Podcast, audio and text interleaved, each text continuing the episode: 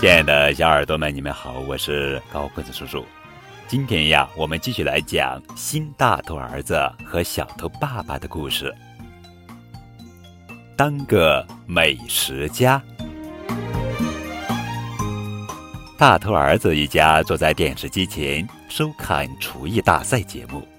大头儿子好奇地问：“那几个人为什么能随便吃东西？”他们是美食家。正在品尝菜，给选手打分。小头爸爸回答。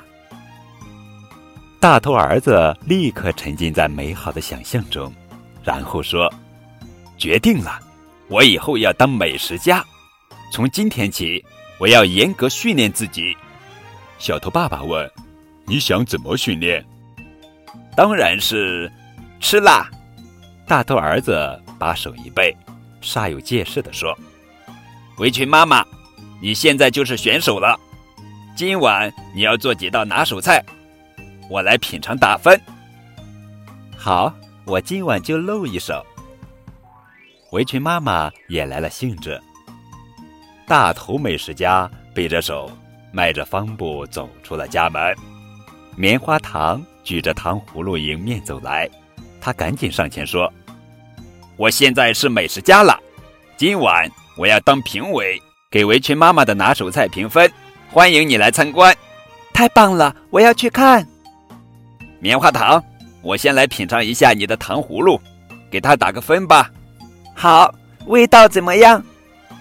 大头儿子闭着眼睛嚼了一会儿，味道还行，就是糖有点多。大头儿子在小区里到处转悠，逢人就说自己要当美食家。邀请他们来家里，还骗来了汤圆的薯片、小苹果的蛋糕，等等等等，狠狠地过了一把当美食家的瘾。他一路走一路吃，等回到家才感到肚子都快撑破了。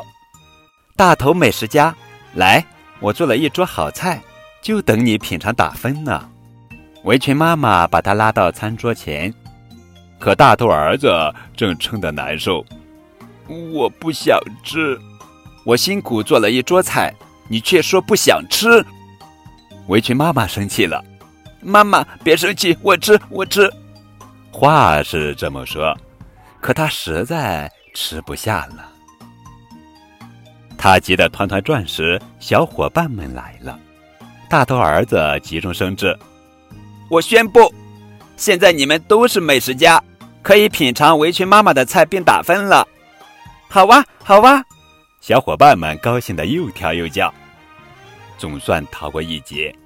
大头儿子呼了一口气，揉了揉胀鼓鼓的肚子。当个美食家可真不容易。